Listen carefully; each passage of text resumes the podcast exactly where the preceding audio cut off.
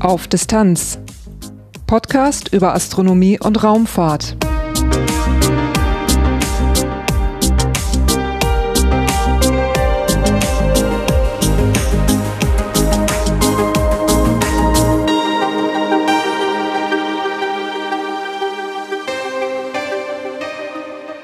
Hallo und willkommen bei Auf Distanz. Dieses ist Episode 63, erschienen am 28. März 2022. Eigentlich sollte die nächste Episode noch zwei Wochen auf sich warten lassen, aber es ergab sich kurzfristig ein Extra-Thema. Vor ein paar Tagen, am 23. März, absolvierte ESA-Astronaut Matthias Maurer seinen ersten Außenbordeinsatz im All. Genau darum, aber auch um Außenbordeinsätze allgemein geht es in dieser Episode. Am Schluss gibt es wie immer einen kurzen Teil in eigener Sache. Durch die Sendung führt sie Lars Naber. Titelthema Am 23. März 2022 absolvierte ESA-Astronaut Matthias Maurer seinen ersten Außenbordeinsatz im All. Gemeinsam mit NASA-Astronaut Raja Chari wurden verschiedene Arbeiten außen an der internationalen Raumstation ISS erledigt. Bevor wir zu Matthias Maurers Einsatz kommen, gibt es hier noch einen kurzen Blick in die Geschichte. Außenbordeinsätze werden oft etwas beschönigend als Weltraumspaziergänge bezeichnet. In dieser Episode kommt auch oft die Abkürzung EVA vor, kurz für Extravehicular Activity. Außenbordeinsätze gab es zwar schon ziemlich früh in der Raumfahrt, aber nach dem ersten astronautischen Flug von Juri Gagarin im April 1961 dauerte es noch fast vier Jahre, bis der erste Ausstieg ins All erfolgte. Das war am 18. März 1965. Da verließ der sowjetische Kosmonaut Alexei Leonov das Voskhod-Raumschiff und war damit der erste Mensch, der frei im All schwebte. Gesichert war Leonov mit einer nicht ganz fünf Meter langen Sicherungsleine. Der Außenbordeinsatz dauerte etwa zwölf Minuten. Die Rückkehr zurück ins Raumschiff war dann ein ziemlich großes Problem. Der Raumanzug hatte sich so weit aufgebläht, dass Leonov nicht zurück ins Raumschiff konnte. Er verringerte schließlich den Druck im Raumanzug und schaffte es dann wieder hinein. Erst im Januar 1969 unternahmen sowjetische Kosmonauten wieder Außenbordeinsätze. In der Zwischenzeit gab es eine ganze Reihe von EVAs durch US-amerikanische Astronauten bei Gemini-Missionen. Ed White unternahm hier den ersten Ausstieg ins All. 20 Minuten war er draußen, gesichert mit einer Leine, testete er Manöver mit einer Rückstoßpistole. Als er dann wieder in das Gemini-Raumschiff zurückkehren sollte, sagte er, das ist der traurigste Moment meines Lebens. 1969 erfolgte dann der erste Ausstieg auf einem anderen Himmelskörper. Neil Armstrong betrat den Mond. Bis Apollo 17 folgten weitere Exkursionen auf der Mondoberfläche. Seit Dezember 1972 hat kein Mensch mehr den Mond betreten. Aber Ausstiege aus Raumfahrzeugen gab es natürlich weiterhin. Das konnte aus ganz verschiedenen Raumschiffen sein, wie Raumkapsel und aus dem Space Shuttle, aber eben auch aus Raumstationen wie den sowjetischen Salyuts oder der Mir oder dem amerikanischen Skylab. Und als es dann die internationale Raumstation ISS gab, wurden Außenbordeinsätze natürlich auch hier notwendig. Der erste fand am 7. Dezember 1998 statt. Über sieben Stunden waren die US-Astronauten Jerry L. Ross und James H. Newman im All. Sie arbeiteten an der Aktivierung des Unity-Moduls, dem ersten US-amerikanischen Modul und dem zweiten Modul überhaupt, das für die ISS ins All gebracht wurde. Über 20 Jahre später, im Jahr 2022, gibt es nun fast 250 Außenbordeinsätze an der ISS. Der Einsatz von Rajachari und Matthias Maurer war Nummer 248. Ich erlebte den Einsatz im Raumfahrtkontrollzentrum des Deutschen Zentrums für Luft- und Raumfahrt, DLR, in Oberpfaffenhofen. Dort traf ich Volker Schmid wieder. Herr Schmid ist der DLR-Missionsleiter für die Mission Cosmic Kiss von Matthias Maurer. Er war schon ein paar Male hier im Podcast zu hören, darum habe ich dieses Mal auf eine Vorstellung verzichtet. Eine ausführliche Vorstellung von Herrn Schmid gibt es in Episode 55 auf aufdistanz.de. Heute findet ein Außenbordeinsatz von ESA-Astronaut Matthias Maurer statt. Bei mir ist wieder mal Volker Schmidt. Hallo, Herr Schmidt. Hallo, Herr Nauer. Ein Außenbordeinsatz, EVA oder auch etwas vereinfacht Weltraumspaziergang genannt. Weltraumspaziergang beschreibt es schon ein bisschen, aber was ist eine EVA eigentlich? Also das heißt ja übersetzt Extravehicular Activity, also Außenbordtätigkeit. So in der Regel sind es Wartungsarbeiten oder Upgrades oder ja, ähm, Reparaturen, die man durchzuführen hat in der Regel.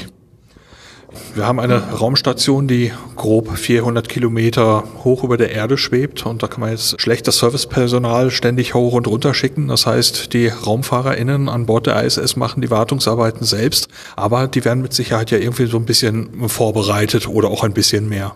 Ja, absolut. Die werden natürlich äh, trainiert ähm, auf ihre Außenbordeinsätze und ähm, sowohl äh, onboard aktuell gehalten, also mit, mit den aktuellsten Informationen gefüttert und versorgt, äh, die jetzt auftreten. Manchmal passiert ja auch ad hoc irgendwas. Ach, wir haben jetzt festgestellt, da ist jetzt irgendwo eine Isolationsfolie ein Stück weg, die müssen wir bei, da kommst du dran vorbei, dann mach das mal eben wieder fest.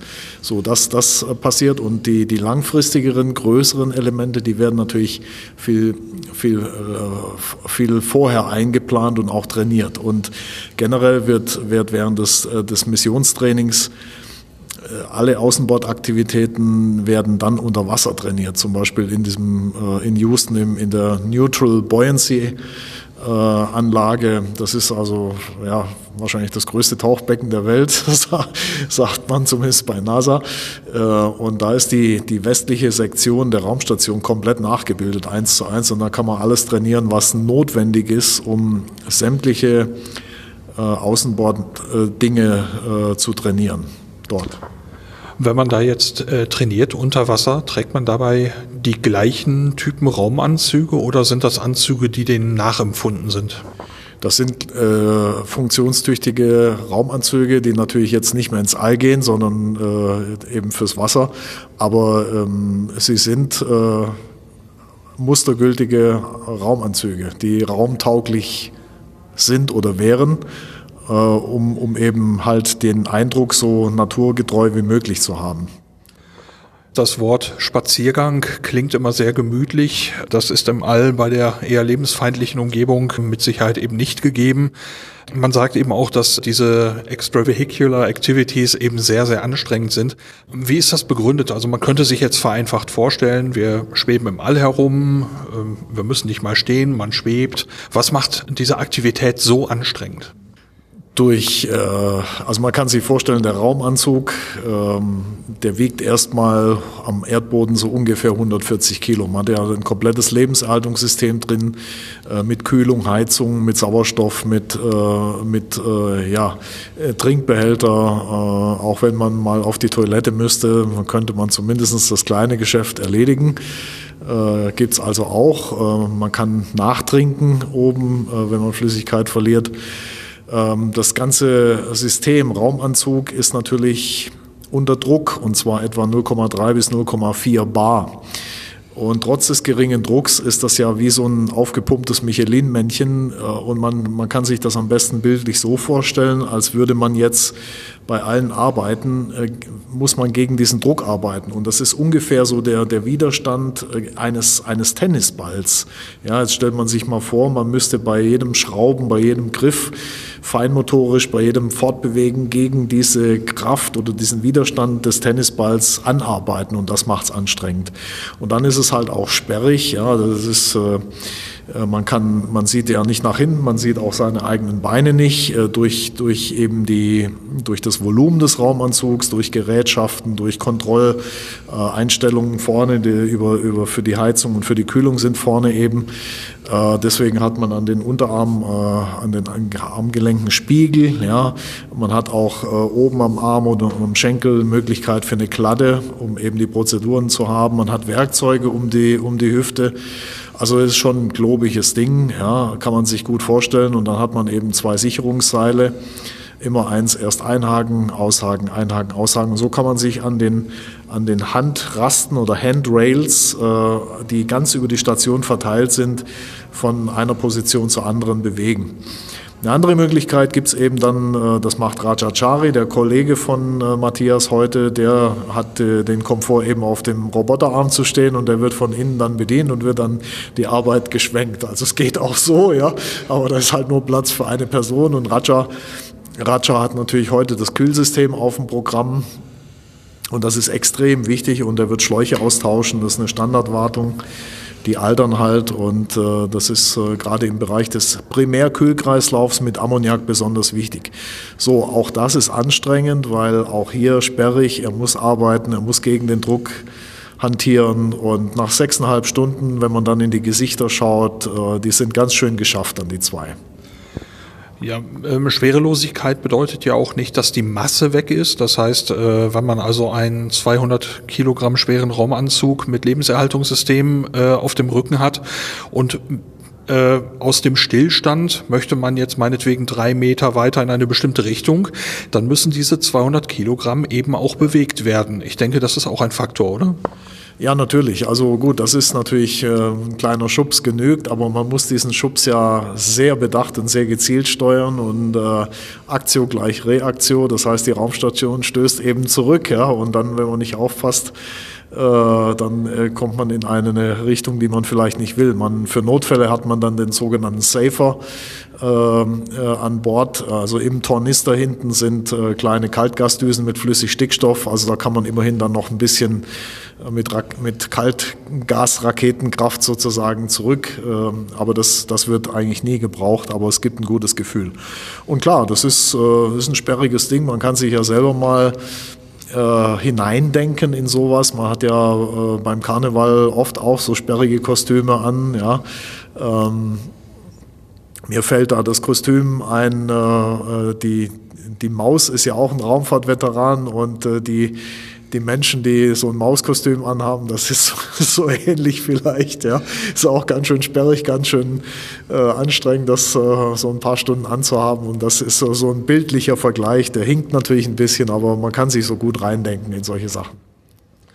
Jetzt sprachen wir gerade schon darüber, dass diese Kräfte, die man aufbringen muss, um den Raumanzug eben zu bewegen, die Hand zu krümmen, sich über die ISS zu hangeln, sehr kräftig sind. Ich habe in der Vorbereitung gelesen, dass es dort auch relativ viele Fälle von verlorenen Fingernägeln gibt. Ist das noch ein Thema? Das weiß ich ehrlich gesagt gar nicht so genau. Ähm, gute Frage. Könnte, könnte ich mir vorstellen, weil die, die Handschuhe natürlich innen drin, ja, das, das ist schon etwas gröber, ja, also weiß ich nicht, da müsste man mal einen Astronauten fragen. Man redet natürlich nicht so gerne darüber, ja, das ist auch nachvollziehbar. Ähm, was heute natürlich aufgetreten ist, oder die, die Heizung hat äh, von dem einen Handschuh bei Matthias, die hat so ein bisschen gestreikt und äh, Jetzt müssen wir gucken, dass Matthias die Hand eben in der Tagesphase ein bisschen mehr in Sonnenlicht hält, dann, äh, dass es nicht so auskühlt, aber das ist verschmerzbar wahrscheinlich durch das gesamte Thermalsystem im Anzug. Jetzt äh, erwähnten Sie gerade schon die Klemmen, die Sicherungsseile und wenn man mal in den Stream hineinschaut, äh, die Bilder von dieser, von dieser EVA, da sieht man, dass es zwei verschiedene Formen von Klemmen gibt. Das eine schließt komplett rund wie ein Karabinerhaken beim Klettern, würde ich grob sagen. Und dann gibt es noch etwas, das so eher zangenförmig ist. Was hat es damit auf sich? Ja, das ist äh, die sogenannte Masseklemme, also äh, elektrisch gesprochen, und zwar um äh, zu verhindern, dass man einen Stromschlag bekommt. Weil man darf nicht vergessen, die ISS ist eine große Struktur. Da oben ist, ist immer noch Restatmosphäre. Da ist Sonnenwind, ähm, da ist Magnetfeld und all das äh, ist natürlich prädestiniert für eine elektrische Aufladung, für eine elektrostatische Aufladung. Und äh, diese, diese runde Klemme, die verhindert, wenn ich mich anschließe an die, an die ISS, dass äh, die, die Ströme da, äh, dass ich eben keinen äh, Stromschlag bekomme oder keinen, der den, äh, oder einen Funken, Funkenübertrag eben, der den Raumanzug vielleicht auch schädigen könnte. Ja. Und die Elektrik, die Elektrik natürlich auch schädigen könnte, an der ich vielleicht arbeite gerade. Ja, soweit ich wahrnehme, gibt es Einsätze ohne Sicherungsleine heute nur noch sehr, sehr selten. Der ersten Einsatz, äh, soweit ich weiß, war Bruce McCandless 1984. Äh, gibt es Fälle, wo man auf die Sicherung heute noch verzichtet? Nicht, dass ich wüsste. Also ähm, jetzt, wenn man, wenn man ähm, der, der Foot Restraint oder auf dem, auf dem Robotic Arm, der ist natürlich auch doppelt gesichert. Äh, da hat man jetzt nicht das Sicherungsseil, aber auch da, sobald Raja irgendwo rankommt, äh, wo er die Möglichkeit hat, sich nochmal zu sichern, und das wird ja auch überwacht vom Boden und von, dem, von den Kollegen innen, äh, ohne Sicherung eigentlich nicht mehr heute. Und Bruce McCandless, der hatte natürlich diese Manned Maneuvering Unit an, die, also praktisch einen eigenen Raketenrucksack, sehr komfortabel, damals entwickelt für Shuttle-Programm, sehr spektakulär eingesetzt, hat vieles ermöglicht ist seinerzeit sogar beim Skylab-Programm äh, damals schon in einer Vorform ausprobiert worden, innen drin. Also äh, das kommt vielleicht irgendwann mal wieder, wenn man auf dem Mond ist oder größere Infrastrukturen hat. Aber ungesichert äh, wird man, wo es geht, vermeiden. Es ist für uns mit Luft um uns herum wahrscheinlich ja unintuitiv, dass wenn man wirklich so, sagen wir mal, zwei Meter neben der ISS treiben würde und keinen kein Richtungsimpuls hat, dass man nicht zurückkommt. Ja, genau. Das, äh, das muss, äh, auch das wird natürlich trainiert und zwar auch im, in, in Houston zum Beispiel virtuell wird sowas gemacht, dass man plötzlich dass man plötzlich äh, ein Seil nicht richtig eingehakt hat und man driftet weg und dann äh, um einen, um, um die, die Astronauten, Astronautinnen darauf vorzubereiten, mental auch. Wenn, wenn was gut trainiert ist, geht in einen gewissen Automatismus über und lässt einen richtig reagieren. Und deswegen ist das so wichtig, dass äh, so ein Training gut, äh, gut äh, gemacht wird und auch, auch häufig gemacht wird. Bevor es nach draußen ging ins All, folgten relativ langwierige Vorbereitungen, aber äh, die Vorbereitung für, für das Programm, was zu tun ist, wie viel Arbeit steckt da drin? Da steckt schon eine ganze Menge drin. Also so ein EVA-Team, äh, der heutige, äh, also so ein EVA-Team macht da sehr, sehr kontinuierlich die Arbeit. Äh, man muss überlegen, dass die Arbeiten von heute auf dem EVA Ergebnis letzte Woche aufbauen. Äh, und ähm, auch der nächste EWA, der jetzt nach Matthias und Raja kommt, wird darauf aufbauen, was die beiden heute erreichen werden am Ende des Tages oder am Ende ihrer, ihrer, äh, ihrer Außenbordaktivität. Und ähm, da hat man einmal die, die etwas gröberen, langfristigeren Elemente, zum Beispiel gerade das Kühlsystem. Ne? Das, ist, das, das tritt nicht eben mal so auf, äh, sondern das kündigt sich vorher an oder beziehungsweise man weiß, okay, ich muss dann und dann warten und das, das sind die größeren Arbeiten, die auch sehr gut durchgeplant werden müssen, wo ich Ersatzteile dann brauche. Und dann gibt's eben so Sachen, die plötzlich auftreten, wie mal ein Stück Isolation, was abgeht oder was man hat ad hoc jetzt gesehen, oh, da, da müsste man mal nachgucken vielleicht bloß, ja. Und du kommst da gerade vorbei, dann planen wir das eben beim nächsten Mal ein. Und also diesen Mix. Und dann hat, hat das Bodenteam, äh, die begleiten ja den EWL sehr minutiös, sehr detailliert sprechen die auch durch. Äh, immer wieder Rückkopplungen. Äh, die, die beiden, die draußen arbeiten, ja, äh, wie war das nochmal? Ja, hat man ja nicht alles im Kopf.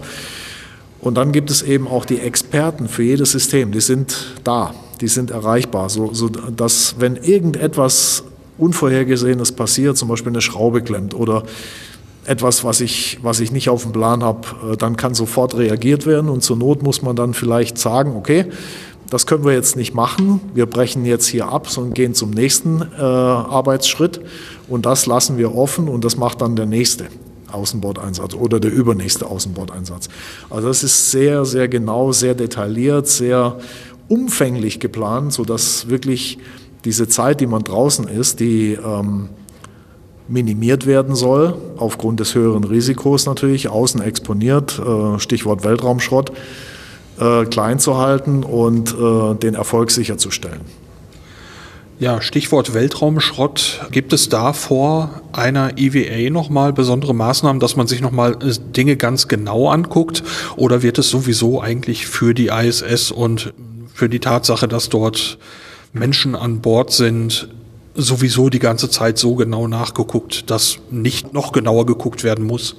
Also vom EVA wird sicherlich dann nochmal äh, die aktuellste Lage äh, geprüft ähm, durch, durch NORAD und da werden NORAD-Daten sicherlich einbezogen und andere Daten.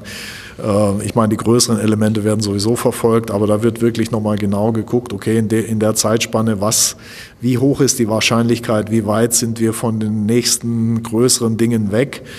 Und da ergeht sicherlich auch eine Einschätzung, wie riskant ist es jetzt, äh, Ja, und ähm, das legt auch den, den Zeitpunkt eines EVAs dann fest.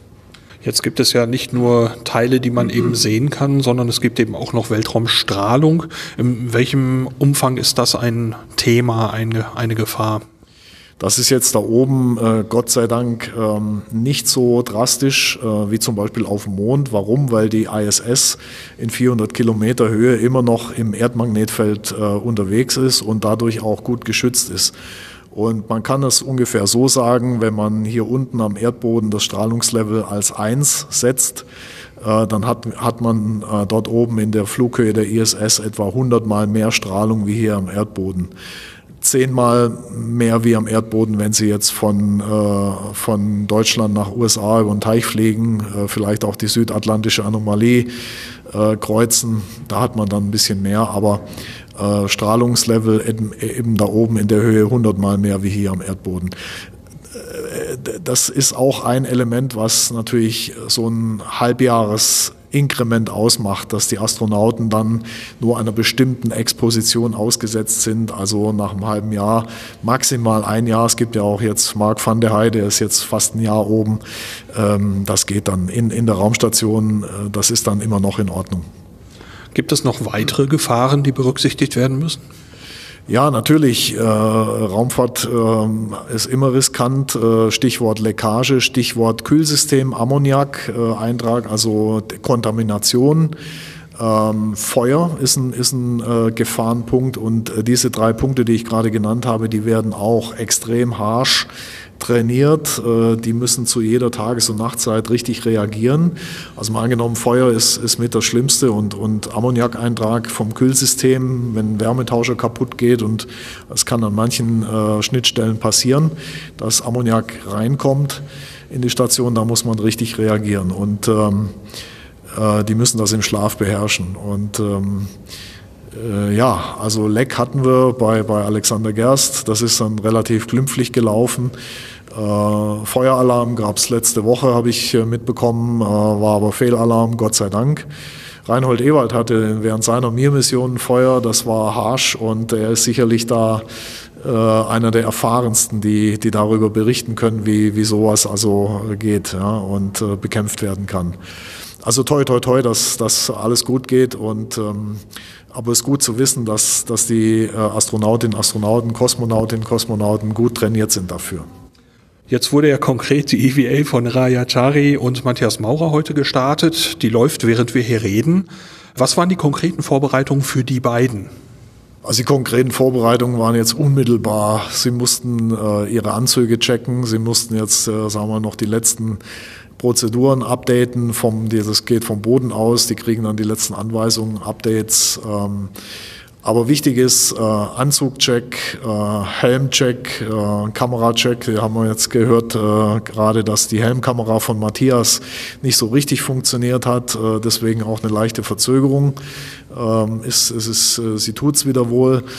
Ähm, dann muss natürlich unmittelbar jetzt vor dem EVA, einen Tag vorher, ähm, werden die Astronauten da, die aussteigen, vorbeatmet. Das heißt, in der Regel ist es so, dass die in der Luftschleuse übernachten, um dann reinen Sauerstoff zu atmen bei niedrigerem Druck. Äh, damit gewöhnt man sich auch gleich an den Anzug. Dann legt man die Anzüge an. Ähm, der, die Vorbeatmung hat den, den Zweck, dass der Stickstoff aus dem Blutkreislauf rauskommt, ausgeatmet wird, ausgeschieden wird sozusagen. Denn bei vermindertem Druck kann äh, die Gefahr bestehen, dass die Taucherkrankheit auftritt und das äh, will man vermeiden und deswegen die Vorbeatmung. Das, das sind so die, die wichtigsten Schritte äh, des, des IWAs. Dann muss natürlich auch das Werkzeug zusammengestellt werden und die Gerätschaft, die die da draußen brauchen, das ist auch dabei und da helfen die anderen Kollegen natürlich mit. Warum wählt man für den Raumanzug einen anderen Druck und eine andere Gasmischung? Ja, es ist natürlich äh, so, dass wenn ich ähm, bei einem reduzierten Druck, äh, wo ich mich dann gerade noch so bewegen kann, ja, über längere Zeit, damit hängt es ja zusammen. Wenn ich natürlich einen, einen äh, richtigen Raumanzug hätte, der vielleicht, ähm, sagen wir mal, man will ja eigentlich Normalatmosphäre haben, wo ich nicht vorbeatmet werden muss, aber da kann ich mich eben nicht mehr bewegen mit einem, einem Bar Druck. Stellen Sie sich vor, dass das ist, da kann ich mich nicht mehr, nicht mehr, kann ich keinen Arm mehr krümmen, keinen Handschuh mehr krümmen und so weiter, keinen Finger mehr krümmen. Und deswegen der niedrigere Druck. Und ähm, wenn ich da jetzt eine normale Atmosphäre drin habe, dann habe ich ja 20 Prozent Sauerstoff, 80 Prozent Stickstoff. Da ist natürlich irgendwann die Sättigung beim Teufel. Und deswegen brauche ich reinen Sauerstoff. Und den Stickstoff will ich auch nicht, eben bei dem niedrigen Druck wegen der Taucherkrankheit. Also deswegen gehe ich da auf reinen Sauerstoff. Das ist also die Konsequenz von diesem Michelin-Männchen, von dem wir gerade schon sprachen, dass wenn, wenn das dann so aufgepumpt wäre und die Arme werden ganz lang und so, dass man die also kaum noch krümmen könnte. Genau, also wenn, wenn der Druck höher wäre, also ein Bar zum Beispiel, wie auf der Erdatmosphäre oder 0,8 Bar, das, das wäre, wäre deutlich mehr Kraftaufwand nötig. Und es gab mal Konzepte, sagen wir mal, man hat unterschiedliche Raumanzugmodelle ähm, in, in, der, in der Untersuchung, sage ich mal, oder in der Entwicklung. Ähm, ich kann mich erinnern, äh, so in den äh, Post-Shuttle-Ära, so, so 90er Jahre, 2000er, hat man auch mal Metallsegmente gehabt, die elektrisch unterstützt wurden, äh, aber das hat sich bislang nicht bewährt. Heute geht man eher wieder ganz nahe an den Körper, also mit, mit anderen Materialien, moderneren Materialien, man dann diese, diese Aufgeblähtheit nicht mehr hat, sondern vielleicht äh, ja, den, den Druck durch, durch das Gewebe erzeugen kann und, und äh, die Atmung also gar nicht mehr das Luftpolster im Anzug braucht, sondern das ist ein bisschen anderes Konzept. Wie weit sich das bewähren wird, werden wir sehen. Das ist noch, noch Gegenstand von Untersuchungen. Jetzt sind Menschen da draußen, die diese Arbeiten machen. Könnte so etwas auch robotisch passieren? Ne, eigentlich nicht. Also die Komplexität, äh, die wir jetzt hier sehen bei solchen Einsätzen, wo die, die menschliche also die menschlichen kognitiven Fähigkeiten und die Intuition auch mal gebraucht wird und die Erfahrung gebraucht wird, handwerkliches Geschick und, und ähm, ja, Praxiserfahrung. Äh, das kann eine Maschine nicht abfangen. Und ähm, Sie müssen ja auch bedenken, hinter jedem robotischen System steckt oftmals ein menschliches Kontrollsystem. Ja? also kann ich es auch gleich mit dem Astronaut machen. Das ist, ist jetzt auf der Raumstation, ähm, wir haben viele Situationen dadurch gerettet, ja, durch Astronauten. Seien es Experimente, seien es Außen, Außenbordbereiche, äh, Maschinen, viel zu komplex, viel zu kompliziert. Wir sind noch weit weg von einer intelligenten Robotik, Stichwort äh, künstliche Intelligenz, ähm, äh, Klugheit und Intuition in der Maschine, Mitgefühl, äh, also handwerklichem Gefühl, sage ich mal so, äh, nicht menschlichem Gefühl, aber Handwerksgefühl, um solche komplexen Arbeiten hinzubekommen. Wenn wir uns mal zurückbesinnen, wie weit die Robotik auf der Erde ist, äh, da, das klappt bei Industrieprozessen, wo immer die gleichen Handgriffe zu tun sind, äh, wo Kraft eingesetzt werden muss, ja. Aber wo ich, wo ich überlegen muss, ah, ich muss da mal so und dann packe ich mich da so an und dann äh, muss ich den Schraubenschlüssel mal so drehen und vielleicht mal so ansetzen, haben wir noch nicht in den Maschinen. Kommt vielleicht, Stichwort Simon, ein Experiment, da wollen wir ja hin, dass wir das Team Mensch und Maschine äh, so haben in Kombination, dass äh, 1 plus 1 gleich 3 wird. Das ist eigentlich der Sinn. Ja, ich schätze, ähm, bei Robotik würde man da jetzt was versuchen, würde eben auch Improvisationstalent fehlen, oder? Ganz genau, da, das können die Maschinen noch nicht. Da ist also noch, noch viel zu tun. Schauen wir mal eben auf die, nachdem wir jetzt sehr viel allgemein über EVA gesprochen haben, schauen wir mal eben auf die äh, von heute mit Raya Chari und Matthias Maurer. Die beiden sind unterwegs und im Stream konnte man eben mitbekommen heute schon, Raya Chari ist EV1 und Matthias Maurer ist EV2. Was bedeutet das? Ja, Rajachari hat in den roten Streifen als EV1, der ist ja zum, zum zweiten Mal jetzt draußen, äh, damit schon erfahren und er leitet sozusagen die Außenbordaktivität. Und deswegen zur Unterscheidung für, den, für die Bodenkontrolle und für die äh, Kollegin drin äh, braucht man natürlich da irgendein Unterscheidungsmerkmal, das ist der rote Streifen. Also EV1 ist ele äh, äh, ja, äh, Extravehicular Number One und Extravehicular Number Two, so die Abkürzung in der Timeline zur Unterscheidung einfach. Und was steht jetzt heute auf dem Programm? Also ich habe es ja schon erwähnt, Raja macht äh, das Kühlsystem, der macht diese Schläuche, äh, tauscht diese Schläuche aus, damit das Ammoniakkühlsystem wieder funktioniert, die Restwärme da wieder über die Radiatorenflächen abgestrahlt werden kann ins All. Dann wird eine äh, ISS-Kamera ausgetauscht, äh, das macht Raja, während Matthias äh, das Ethernet-Kabel dafür installiert. Äh, dann haben wir Bartolomeo, die Außenplattform, die äh, an Columbus angebracht ist. Ähm, da haben wir, die ist ja seit zwei Jahren oben, kann aber nicht betriebsbereit äh, sein, weil jetzt bislang drei Stecker von vieren sitzen und der vierte hat geklemmt beim letzten Mal und äh, der ist dann musste überarbeitet werden und jetzt heute wird der vierte Stecker gesetzt, damit die unter also damit die Nutzlasten, die ähm, bald auf Bartolomeo kommen, ähm, auch kommerzielle Nutzlasten, dass die dann Strom kriegen und auch mit Datentransfer äh, versorgt werden können. Und dann hat man noch ähm, ja, Get-Ahead-Tasks, das sind dann verschiedene Arbeiten, die auf der Timeline noch stehen, wenn die früher fertig werden sollten, das eine oder andere noch zu machen. Matthias muss dann noch eine eine kleine äh, ähm, Isolationsstelle noch fixieren, die hat sich gelöst, äh, da kommt er dran vorbei, das ist dann hoffentlich schnell erledigt, dass die wieder äh, ja, fixiert werden kann, dann ist das auch gesetzt. Aber so, das sind so im Groben die, die Arbeiten, die heute anstehen. Ja, losgehen sollte es eigentlich so ungefähr um 13.50 Uhr mit dem Ausstieg. Da war man etwas früher dran. Danach gab es eine Verzögerung äh, mit der Helmkamera von Matthias Maurer, was so wie ich wahrgenommen habe, soweit erstmal zufriedenstellend gelöst worden ist. Kann man die Zeit wieder reinholen? Kommt drauf an, wenn es gut läuft und wenn wir, wenn die beiden jetzt stromabwärts ähm, schneller fertig werden mit bestimmten Sachen, dann kann, man sicherlich die eine oder andere Minute gut machen. Wir werden sehen, wie das läuft. Ähm, mal gucken. Ähm, wenn nicht, ist auch nicht schlimm. Ähm, dann muss es der nächste EVA richten. Also das, das gibt's einfach. Das ist nie so prognostizierbar am Anfang. Das, die, Technik kann, kann klemmen, kann versagen, kann mal gut laufen, mal besser laufen. Wir werden sehen, wie es läuft. Ich nehme mal an, dass die Helmkamera nicht nur für tolle Bilder im Videostream bei, bei NASA TV oder bei ESA TV dient, ähm, sondern die hat schon eine Bedeutung für die EWA selbst.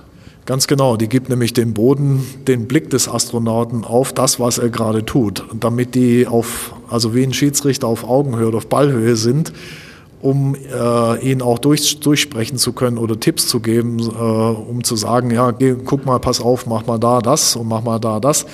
Also die sind immer dabei, der Boden und die Experten, die das System blind kennen, äh, wo Matthias oder Raja dann gerade dran arbeiten und das hilft denen natürlich ungemein ähm, so ein drittes Auge quasi, äh, wo man dann noch Zusatzinformationen kriegt äh, über Funk. Äh, das musst du so drehen, das musst du da fixieren, dann sparst du Zeit oder brauchst nicht so viel Kraft, ja. Und das macht Sinn. Also es gibt einen Zeitplan, ungefähr sechseinhalb Stunden hat man heute geplant. Ein bisschen Zeit hat man verloren, ein bisschen Zeit hat man am Anfang wieder gut gemacht, aber natürlich die Dauer ist dann da. Wenn man jetzt merkt, äh, man ist früher fertig, ist man mit Sicherheit sehr glücklich und sagt, okay, dann machen wir Feierabend, schätze ich mal, oder vielleicht kann man noch was dranhängen. Äh, Sie sagten gerade, es gibt so ein paar Sachen. Aber kann es auch sein, dass man sagt, okay, äh, wenn wir noch eine halbe Stunde dranhängen, dann können wir noch dies und das oder macht man wirklich irgendwo einen festen Cut? Das wird situativ entschieden. Das kommt, darauf an, ähm, a, was ist der, der Task, der jetzt noch gemacht werden könnte in der verbleibenden Zeit. Dann wird geguckt, habe ich die Ressourcen noch, sprich, äh, wie schnell komme ich dahin? Langt mir dann die Zeit, um das noch zu machen? Ist das noch sinnvoll in der, in der Kette, die man abgearbeitet hat? Oder lasse ich das Päckchen besser für den nächsten IW? Also das wird situativ entschieden vom, und auch natürlich nicht zu, äh, nicht zu unterschätzen, die Kondition der beiden. Wenn die jetzt nach fünf Stunden oder sechs Stunden da draußen sind, dann werden die auch gefragt, äh, wie sieht es denn aus? Könnt ihr noch oder nicht? Ja, da ist keiner böse, wenn man sagt, okay, nee, machen wir beim nächsten Mal. Äh, und dann macht man einen Cut. Das gibt's auch. Also hatten wir bei, ich erinnere mich bei Alexander Gerst 2014, die haben dann wirklich aufgehört, weil sich das einfach nicht mehr gelohnt hat. Das war dann zu groß noch, um anzuschließen und äh, die sechs, sechseinhalb Stunden oder sechs Stunden zwanzig waren rum. Dann hat man gesagt, also wieder rein in die Station beim nächsten Mal. Rayachari arbeitet heute viel von einem Arm aus, der von wo gesteuert wird? Der wird in der Regel von der Cupola gesteuert, weil man dann auch sieht, sieht oder sehen kann. Der Boden ist natürlich auch dabei, also äh, mit Kameras und äh, das ist also, da gibt's viele, viele Blickwinkel und der wird ganz behutsam gesteuert und äh, das hilft schon, weil das äh, spart Kraft und auch Zeit und äh, die beiden kommen heute, der eine eben auf komfortable Rad und der Matthias eben durch, durch Klettern außen, kommen sehr äh, weit über die Raumstation in alle Bereiche fast, ja, über den ganzen Truss äh, an Bartolomeo, also vor Columbus, also ist schon, die lernen schon eine Menge kennen da. Nach mehreren Stunden waren Rajachari und Matthias Maurer dann beim letzten Task, also der letzten Aufgabe angekommen. Es wurde bekannt gegeben, dass keine weitere Aufgabe mehr folgen würde an diesem Tag, aber ich hatte dann noch die Gelegenheit, mit Volker Schmidt auf den Tag zurückzuschauen. Es ist ungefähr 19 Uhr, etwa fünfeinhalb Stunden nach dem Ausstieg zur EVA und im Moment läuft der letzte Task. Es wird noch eine Kamera installiert und danach wird eben die EVA beendet werden. Bei mir ist nochmal Volker Schmidt. Wenn die EVA beendet ist, wie lange dauert es dann, bis die wieder rein können? Ja, der, der Ingress, äh, der wird so eine halbe Stunde in Anspruch nehmen und äh, ja, dann äh, wird der Druckausgleich irgendwann, also nachdem die Schleuse natürlich dann geschlossen ist, verriegelt ist, äh, die, die Cover wieder davor, äh, Thermalblankets und so weiter, dann, ähm, dann wird der Druckausgleich herbeigeführt und dann äh, können die Kollegen dann schon äh, rein und so wird dann nochmal eine Stunde wahrscheinlich dauern, bis man aus den Anzügen komplett raus ist. Und äh, ja, ähm, also jetzt noch ungefähr anderthalb Stunden, schätze ich mal, vielleicht auch zwei Stunden, je nachdem, wie lange das, wie, wie es läuft. Ähm, Fazit ist auf jeden Fall, der heutige Tag war sehr erfolgreich. Die ganzen Arbeiten, die vorgesehen waren, konnten ähm, erfolgreich umgesetzt werden und be bearbeitet werden. Äh, wichtig war für das, ähm, für das Thermalkontrollsystem eben die, der Austausch der Schläuche. Das hat Rajachari gemacht. Das hat wunderbar geklappt. Da haben wir auch schon die Bestätigung. Es funktioniert. Äh, Matthias Maurer hat ähm, Kabel verlegt für die Kamera, die jetzt äh, zuletzt ausgetauscht worden ist noch. Äh, das hat auch gut geklappt. Äh, zwischendrin hat Matthias Maurer ähm, Bartolomeo den Stecker gesetzt, den letzten noch fehlenden für Strom- und Datenverbindung. Das hat auch geklappt. Da haben wir jetzt noch keine Bestätigung. Das kommt äh, frühestens morgen. Hier auch im Kontrollzentrum wird klar sein, ob dann Strom und Daten, das alles geliefert werden kann und klappt.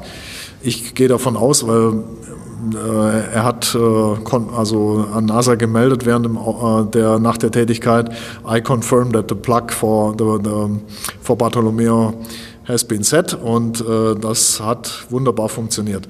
So, also alles gut. Die, die, das Stück Isolation ist noch äh, fixiert worden wieder und ähm, er hat auch, äh, oder die beiden haben jetzt noch einen, einen Zusatztask gemacht, äh, im Endeffekt eine alte Kamera äh, auf der Montierung mit Scheinwerfern abgebaut und die wird zurückge zurückgebracht jetzt in, ins Lager sozusagen und das entlastet schon den nächsten EVA. Also Fazit ist ähm, alles gut und äh, sehr erfolgreich gelaufen. Und äh, ja, Matthias hat auch ein, einige Male Lob von der Nase bekommen. Nicely done, Matthias, very good. und das ist, das ist schön. Und was mir, was mir ähm, besonders gut gefallen hat, halt, ähm, man sieht mal wieder, wie ruhig, äh, professionell und äh, entspannt auch vom Boden so ein IWA unterstützt wird durch die Experten, die sprechen die durch, äh, auch wenn mal was nicht so klappt Interessant war ja, Matthias hatte sich in der Sicherheitsleine mal kurzzeitig verheddert, weil ähm, und da konnte man wunderbar sehen, was es bedeutet, im Raumanzug zu arbeiten. Und äh, Matthias hat dann äh, ganz ruhig äh, den Anweisungen äh, des Capcom gelauscht und hat sich nur so weit immer gedreht, weil er konnte das ja nicht selber sehen. Wo hängt's denn, ja? Und äh, dann war er wieder befreit. Und das ist großartig. Und äh, diese Atmosphäre, die durch Capcom gemacht wird und durch die Experten, das ist unglaublich. Und das bringt so viel Ruhe, so viel Entspanntheit rein, auch eine, eine, eine positiv, ja, Neudeutsch heißt ja Positive Attitude. Das macht Spaß, einfach zuzuhören. Und äh, das ist kurzweilig, ja, großartig. Ja, wir haben ja uns ja heute schon darüber unterhalten, wie anstrengend so ein EVA ist. Ich habe es ja heute hier verfolgt und mir wäre dergleichen nicht aufgefallen, aber gibt es irgendwie eine Pause zwischendurch? Nee, eigentlich nicht. Also die sind, äh, die haben mal äh, vielleicht einen kurzen Moment zum Verschnaufen, aber eigentlich sind die kontinuierlich am Ackern irgendwie am, und äh, sich am um, Umhängen sozusagen, äh, einhängen, äh, gucken, am irgendwas zu handeln, ja, Werkzeug äh, fixieren, ist noch alles da, dann äh, sich weiterhangeln an den Handrails, nächste Arbeitsposition. Das ist natürlich jetzt keine Akkordarbeit, sagen wir mal, aber die, die sind schon auch ein bisschen getrieben. Das hat man heute gesehen. Also die haben die Verspätung von einer Stunde ja recht gut eigentlich wieder aufgefangen, trotz, äh, trotz Zusatzarbeit noch. Und äh, das zeigt eigentlich, okay, es ist einerseits entspannt, auf der anderen Seite aber auch kein Platz für Langeweile. Also die müssen schon zusehen, dass sie fertig werden. Aber es ist kein Akkord. Aber verschnaufen, ja, vielleicht mal einen Moment, aber so richtig nicht.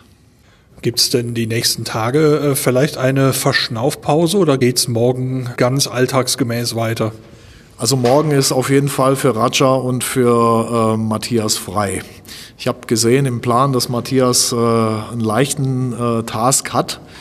Äh, ich muss aber noch mal gucken, was das ist. Aber es ist, ist auf jeden Fall nichts, äh, was ihn körperlich so fordert. Ja. Und äh, das ist auch gut, weil wenn man in die Gesichter schauen wird, äh, nachher, wenn die drinnen oder aus den Anzügen raus sind, dann werden die ganz gut geschafft sein. Und äh, dann ist es auch Zeit äh, zu trinken, was Kleines vielleicht zu essen und dann zu ruhen. Gibt es da Aussagen von RaumfahrerInnen, wie lange die brauchen, um sich so davon ein bisschen ja, wieder zu, zu erholen, ein bisschen wieder zu Kräften zu kommen? Also so ein Tag ist schon gut und dann äh, wollen die auch zurück. Also das, das packen die schon, das haben die auch trainiert. Also die Anstrengungen haben die schon erfahren, denn auch so ein Tauchgang ist nicht weniger anstrengend, ja. Und äh, das ist auch wichtig, dass man, sagen wir so ein, so ein 1 zu 1 Feeling oft macht und dann kann man das auch viel besser äh, verarbeiten und, und hinter sich lassen. Und so nach dem Motto, ja, äh, so ein Tag Pause, der ist ganz gut. Und ich kann vielleicht mal dann wirklich eine Stunde aus dem Fenster gucken oder zwei Stunden sogar und habe mal ein bisschen Ruhe und kann mal ein paar Mails beantworten oder mit der Familie telefonieren. Die wollen alle wissen, wie geht's mir, ja. Also das wird morgen sein, denke ich mal. Und das ist auch gut so. Das ist wichtig, auch für die Astronauten. Jetzt gibt es im Moment ja eine ja, eher ungewisse Atmosphäre mit dem Krieg in der Ukraine. Es ist nicht denkbar, dass Matthias Maurer noch einen zweiten US-EVA mitmacht während seiner Mission, oder? Nee, das ist äh, wahrscheinlich äh, nicht der Fall oder sagen wir es mal so, es ist sehr unwahrscheinlich. Äh, der nächste EVA ist, äh, ich, ich habe den gar nicht im Kopf jetzt, aber das wird äh, sehr wahrscheinlich, also man, man wird die Personen, die zurückfliegen, jetzt nicht mehr einem EVA aussetzen, weil die Vorbereitung für den nächsten EVA ist genauso aufwendig für, wie für diesen. Auf der anderen Seite haben so viel äh, Arbeiten auch noch äh, gemacht zu werden für eine Übergabe. Das heißt also, Matthias muss seine Tasks, seine Experimente, seine Prozeduren äh, ja übergeben und im Endeffekt muss Samantha dann weitermachen oder der, der ihn ablöst. Ähm, Im Endeffekt, und das ist so viel zu tun, auch sein, das Verpacken und äh, Verstauen wieder äh, von, von seinen Elementen, äh, die er mit zurücknimmt. Ähm, das wird man nicht machen. Und die Workload für Matthias ist in den nächsten Wochen noch richtig voll. Es kommt noch Simon, unser Assistenzsystem. Dann kommen noch äh, eine Menge Experimente, wo Matthias noch gefordert sein wird. Also wir haben jetzt schon erfahren, okay, wir müssen an der einen oder anderen Stelle vielleicht noch ein bisschen abspecken. Auch der Rückkehrtermin ist noch nicht hundertprozentig klar. Aber ähm, ich, ich denke nicht, dass er noch mal jetzt ein EVA machen wird. Obwohl ich es ihm natürlich sehr gönnen würde. Ne? Aber äh, ich meine, er hat jetzt, er war jetzt draußen und äh, jetzt äh, müssen die anderen wissenschaftlichen Dinge nach erstmal abgearbeitet werden und dann wird man sehen. Also Sie sagten, der Rückkehrtermin steht noch nicht fest. Angestrebt wird meines Wissens April. Ist das richtig? Ja, genau. Das ist so die, die letzte, das äh, letzte Aprilviertel ungefähr wird angestrebt. Aber das hängt jetzt von, vom Wetter einerseits ab und von äh, dem Axiom Flight, wie der sich gestaltet. Das werden wir die nächsten Tage erst erfahren, wie das, wie das sich dann äh, äußert und niederschlägt. Kann man schon etwas dazu sagen, wie die Rückkehr vonstatten gehen wird, wenn er dann zurückkehrt, wann er zum Beispiel dann, wie viel später er dann in Köln im NWHAP ankommen wird? Also er wird, er wird dann nach der, die werden ja vor Florida äh, irgendwo niedergehen, äh, Landezone 1 wahrscheinlich, wenn das je nach Wetter eben. Sie haben einige Landezonen äh, auch auf der anderen Seite von Florida. Ähm, und das muss man dann abwarten. Und dann nach der Bergung wird er nach den ersten Untersuchungen dann sicherlich in den Flieger gehen und ans Envy Hub gehen. Wir haben noch keine Zeiten genau, das werden wir noch kriegen. Aber klar, äh, dann, wenn er im NVHAP ankommt, wird er erstmal das normale BDC machen, die Baseline Data Collection. Der wird dann seine medizinischen Untersuchungen haben, all das, was Post-Flight sozusagen und nach der Landung erforderlich ist für die Statistiken, für die äh, Weltraummediziner. Und dann wird er sich erholen, Rekonvaleszenz machen, bevor es dann äh, im Juni an, an äh, ein äh, Science Debrief geht. Dann werden, werden äh, das wird mit, mit NASA sein und mit, mit den äh, internationalen Partnern. Und dann wird sukzessive ja, berichtet, was in der Wissenschaft wie gelaufen ist. Und äh, weil viele Dinge sind ja auch ähm, der Beobachtung von Matthias geschuldet, äh, Questionnaires werden besprochen und so weiter. Also das ist sehr umfangreich und äh, das wird einige Zeit in Anspruch nehmen. Und dann wird er irgendwann auch äh, zur Verfügung stehen für, ich sag mal, andere Fragen, für Public Events und so. Das werden wir sehen. Aber das wird äh, nicht vor Juli wahrscheinlich sein. Ja. Dann wünsche ich für, ja, das klingt jetzt so, als wäre schon gelaufen, aber für den Rest der Mission, für den Fortgang der Mission Cosmic Kish wünsche ich weiterhin viel Erfolg. Ganz herzlichen Dank und die, die, die letzte Phase nochmal, die wird nochmal richtig, richtig busy sein. Toi, toi, toi. Dankeschön. Ich danke Ihnen. Schön, dass Sie wieder mit dabei waren. Die EVA endete dann nach sechs Stunden und 54 Minuten. Man bemerkte noch Wasser im Helm von Matthias Maurer. Das ist nicht gewollt und kann potenziell Ärger bedeuten. Es gab einen Vorfall mit sehr viel Meerwasser bei einem Außenbordeinsatz von Luca Parmitano im Jahr 2013.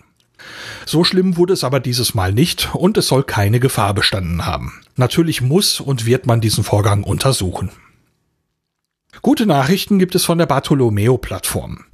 Der Anschluss der Plattform durch Matthias Maurer war nämlich erfolgreich. Dieses wurde bereits am Tag nach der EVA bestätigt.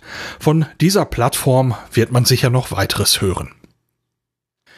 Danke an das Deutsche Zentrum für Luft- und Raumfahrt für die Veranstaltung in Oberpfaffenhofen und dass ich dabei sein durfte. Und danke natürlich auch nochmals an Herrn Schmid für die vorher nicht geplante Zeit für unsere Gespräche. Auf Distanz ganz nah. Das war's für diese Ausgabe von Auf Distanz. Durch die Sendung führte sie Lars Nahr. Diese Episode wurde möglich dank der finanziellen Unterstützung einiger HörerInnen. Ich habe die Reisekosten dieses Mal komplett durch Spenden bezahlt und das hilft natürlich sehr, solche Gelegenheiten einfach so mit wahrzunehmen. Dieser Podcast ist ein Hobbyprojekt. Ich verdiene kein Geld damit. Das heißt, äh, für meinen Beruf muss ich Urlaub nehmen, um solche Dinge zu machen. Aber wenn dann das auch nicht noch ein großes Loch ins Portemonnaie reißt, ist das auf jeden Fall ein Motivator. Und da möchte ich einfach Danke sagen allen HörerInnen, die durch ihre Unterstützung so etwas mit möglich machen. Aktuell ergibt sich vielleicht noch eine Möglichkeit für eine weitere Reise für den Podcast. Das ist aber im Moment noch unsicher und muss vom Veranstalter noch genehmigt werden. Aber ich denke, das sieht eigentlich gar nicht so schlecht aus. Aber das Ganze ist noch ein paar Monate hin und ich hoffe einfach mal. Dann möchte ich noch sagen, Dankeschön für eine neue positive Bewertung bei iTunes. Das hilft der Sichtbarkeit dieses Podcasts weiter und dafür vielen Dank. Für die nächste Episode ist noch nicht ganz sicher, welches Thema das Rennen macht, aber es sind weiterhin mehrere parallel in Vorbereitung. Etwa Mitte April soll die nächste Episode dann erscheinen. Bis dahin, danke fürs Reinhören und bis bald.